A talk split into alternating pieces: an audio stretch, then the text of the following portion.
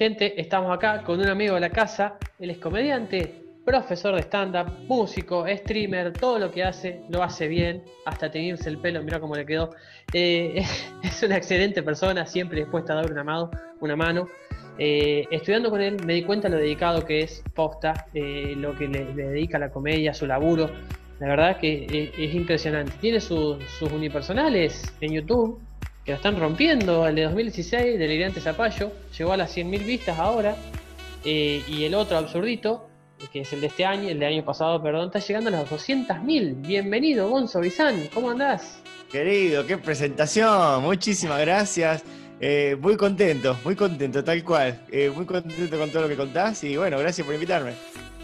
Bueno, Gonzo, ¿querés, ¿querés contar un poquito qué estás haciendo ahora? ¿Qué es lo que contar? A ver qué vas a hacer, eh, qué tenés planeado, no sé qué, bueno, eh, teníamos pensado hacer un par de funciones ahora, pero como si viene el segundo rebrote y todo, vamos a ver. Eso en, lo inmediato. Eh, ya construcción más pandémica que decís, che, bueno, eh, a esa carrera ya más virtual. Estoy laburando bastante en la TV pública. Estoy yendo por lo menos una vez por semana, a veces dos, a veces tres. Eh, y ahora parece que va a cambiar el panel o algo de eso, así que una de esas capaz que quedo fijo, no sé muy bien cómo es. Pero eso, muy contento ahí, como ya practicando. Siempre laburé yo en la radio, tengo muchos años de radio encima y a la tele siempre fui como como invitado, como, no sé, nunca fui como, trabajador. Entonces es una experiencia súper divertida que me encanta ver todo el trasfondo, todo el despelote, todas las internas del director con la producción, que se agarran a piña con el camarógrafo. Me encanta todo. Así que contento, contento y esperando que se pueda volver a hacer estándar masivamente. Sí, estamos a las manos, pero bueno. Nombre completo. Sebastián Gonzalo Bizangulicia. Ahí tenés. Pa. Por eso dije Gonzo, chico. Digamos Gonzo. A la mierda. Sí, por de joder. Profesión. Comediante. Comediante. Muy bien. ¿Comida favorita? En mi época de carnívoro era el asado al horno con papa. Ya hace muchos años. Después me hice vegetariano y hoy te diría que eh, mi comida favorita es la pizza. Pero estoy en planes de dejar la harina, con lo cual en muchos años andás a ver qué carajo te digo, ¿sí? Siento que eh, la comida favorita va mutando, va mutando con mi vida, así que no sé, no sé. ¿Comida menos preferida? Oh, sí, todo lo que tenga que ver con, con cadáveres. Sí. Rodajas de muerte o embutidos de muerte o rebosados de muerte. No, nada de muerte. ¿Un lugar para vacacionar? ¿Tipo en pijama y en pedo o para recorrer una ciudad? Porque este que son como dos planes distintos. ¿Algún lugar que vos digas, este es mi lugar en el mundo? Tuviera que elegir un lugar para volver muchas veces, creo que te diría a Nueva York. Me gusta mucho ver cómo evoluciona la comedia allá. Es increíble eh, lo distinto que es. Sí, iría allá a cada rato. ¿Un hobby? Te eh, la música, hacer música, sí. ¿Actor o actriz preferido preferida? Eh, me encanta Peretti, me parece un, un tipazo, un tipazo. Todo lo que hace lo hace bien. Con la chueca ahí caminando. Sí, no, y la tremenda nariz que vos decís, viste la belleza hegemónica, que, que siempre, nada, todos los cuerpos nos sentimos juzgados por la presión de la estética. Chabón dijo, mira, yo arranco a ser actor a los 45 y lo voy a romper en toda la industria argentina, la hizo de goma, me parece un crack. Eh, y si no, soy muy fan de toda la gente de Game of Thrones. Eh, todos los actores, actrices, todas las personas que participan ahí me parecen geniales. ¿Película preferida? que la vida cambia, ¿viste? Entonces es, muy difícil. Mi película preferida hoy. Mi película preferida hoy. Eh, Batman 2. La del Joker con Head Ledger. Me parece un peliculón. ¿Un ídolo o una ídola? Me gusta mucho Rebecca Lane, es una rapera de Guatemala muy grosa, muy grosa. y no solo rapea increíble y hace una música increíble, sino que además eh, tiene una bajada de línea, una perspectiva que, digo, enseña. Yo tuve la suerte de entrevistarla, de conocerla y muy grosa, sí, a ella. Bueno, muy bien. Rebeca Lane, la recomiendo a todo el mundo, ¿eh? Si no habría sido quien sos hoy, ¿serías? Vino que me hubiera dedicado 100% a la música. Eh, Junto con tu hermano. Sí, no creo que hubiera dedicado de lleno. Tipo, en vez de hacer chiste, hubiera estado, estudiado pentatónica, escala, ¿viste? Eh, Estuve cerca, yo iba al conservatorio de música, pero último momento me fui de vacaciones y me gasté la plata ahí. A la mierda. a la mierda la música. Pero sí, creo que es, si no psicólogo también, es algo que me gustaría estudiar en algún momento. ¿Qué otro trabajo tuviste? Laburé de secretario en Disney, pero no Disney Orlando, Florida. Disney, Disney acá, Vicente López tiene una planta de laburo y yo estaba ahí de recepcionista, que encima tenía un laburo que era como de, era muy violento porque éramos tercerizados, éramos todos tercerizados. Yo estaba en la recepción, pero después estaban todos los cadetes, todos los pibes que están en la moto, eran de la misma empresa que yo. Entonces, a mí me mandaban, cobrábamos todo lo mismo, y a mí me mandaban a cagar a pedo a esos pibes, como si yo fuera el jefe, pero no era el jefe.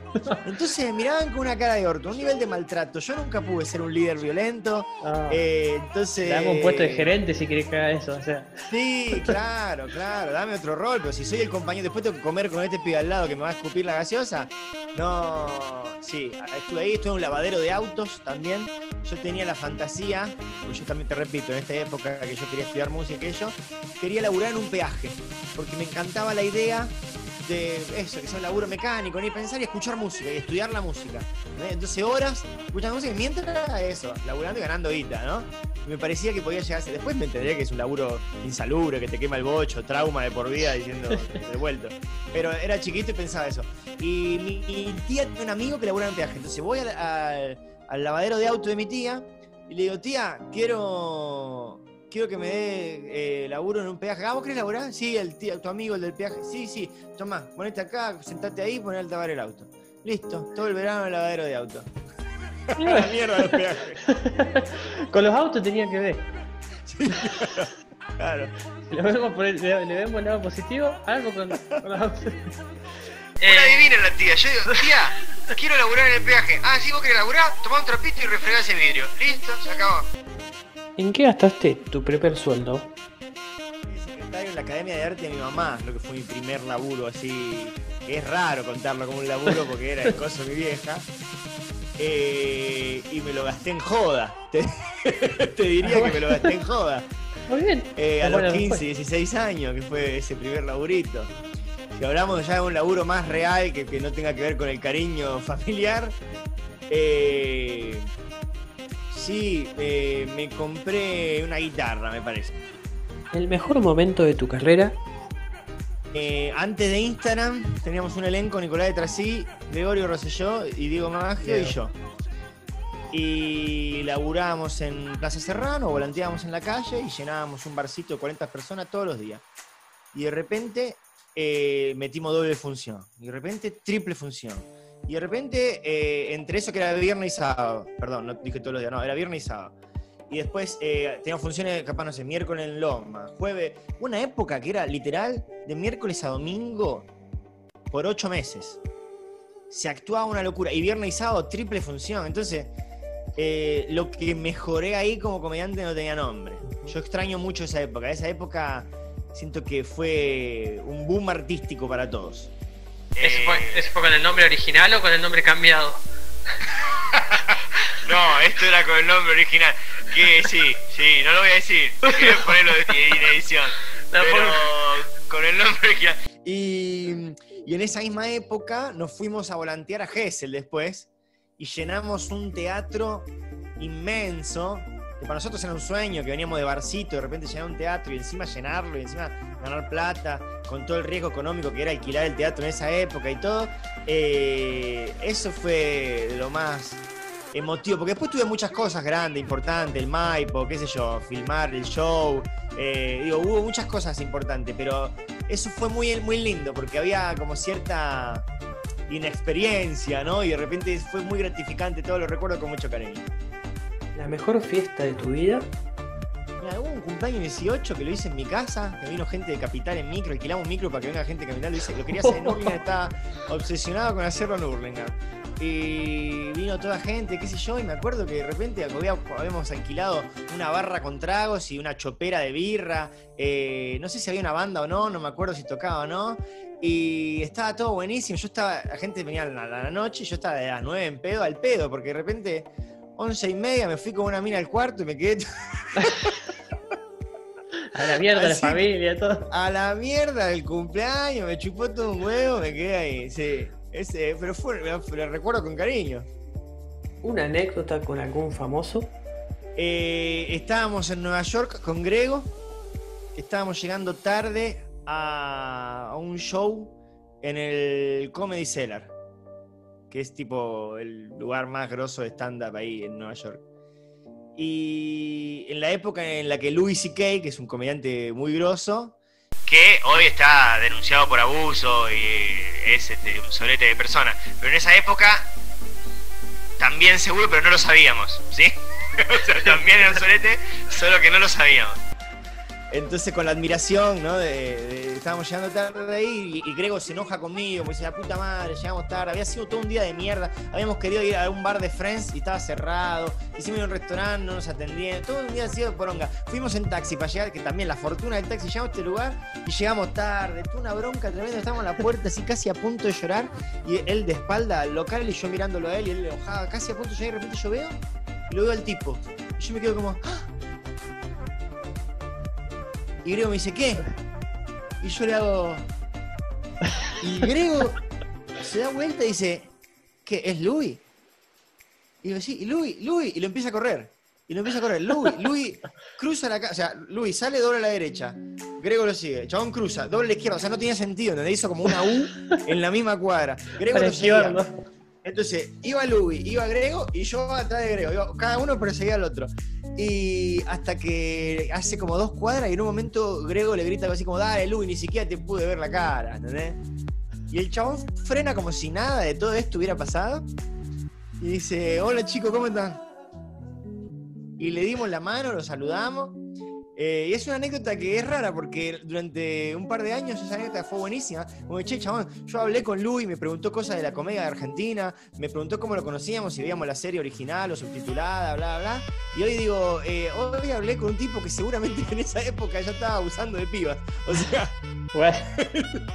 es horrible. Pero no lo sabía, no lo sabía. Pero no lo sabíamos. No, y aparte tiene esta, este agregado de que la persecución, ¿no? La persecución de Grego fue, fue linda, sí. ¿Alguna choluleada? Una vuelta éramos amigos de los chicos de Rombay. Eh, y estábamos de temporada en Mar del Plata. Y de repente el que más amigo era era Grego, obviamente, ¿no? Que era como la celebridad. Pero bueno, nos habían venido a ver mil veces, entonces a mí también me tenían y todo. Y un día medio que les escribí solo para caerles a la pileta. Yo tenía, yo había hecho una, yo había hecho una canción de cumbia con, una, letra de cumbia con una canción de ellos.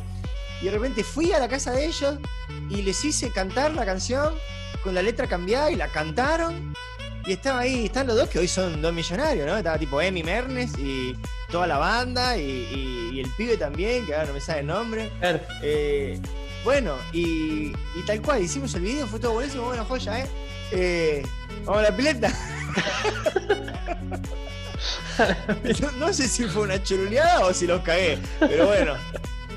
¿Mañanero o de noche? No, de noche. ¿Quién se levanta a la mañana? Yo no puedo creer la cantidad de gente que dice mañanero. Mañana, a la mañana estoy durmiendo. De noche estoy activo. Cojamos de noche. Sí, sí. ¿Qué haces cuando estás solo? Me masturbo trato de aprovechar eso. Yo soy un chabón muy pudoroso eh, con, masturbaciones, ¿cómo decirle? En convivencia. En convivencia conviviendo con, mí mismo cuando era adolescente, que estaba, no sé, mi vieja ahí, o ahora que estoy conviviendo con mi pareja, también masturbarme es algo que me encanta y me da mucho pudor, ¿viste? Tengo que encontrar un momento específico. Entonces, si estoy solo, trato de aprovechar la calma del hogar.